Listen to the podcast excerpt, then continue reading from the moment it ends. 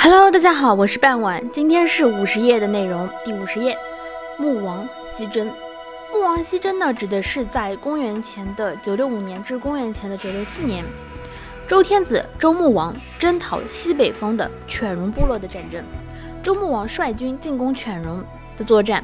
公元前九六四年春天，济公谋父统领周军跟从周穆王西征，进兵阳舒。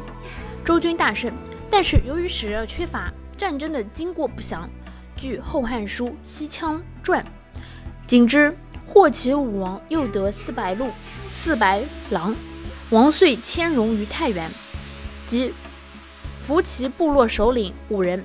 而四百鹿、四百狼中的狼和鹿呢？有的人认为是指以鹿或者是狼为名号的戎族。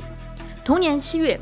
西戎派遣使者前往朝见周天子。从战果上来看呢，此次的战争的军事胜利并不大，而且由于穆王对边疆少数民族采取高压的政策，其所导致的后果是对周极其不利。比如说，把一批犬戎部落迁至太原，《史记·周本纪》位，自使荒服者不至，说明周王朝在周边外族中失去了威信。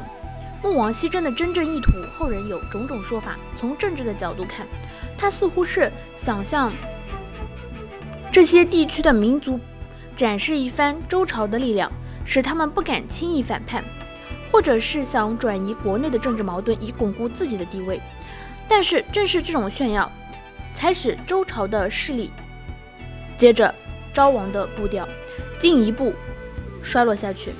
记载周穆王西征事迹的只有《穆天子传》《列子》二书，由于年代久远且旁征确如，难以考证，遂有人认为他们是伪书。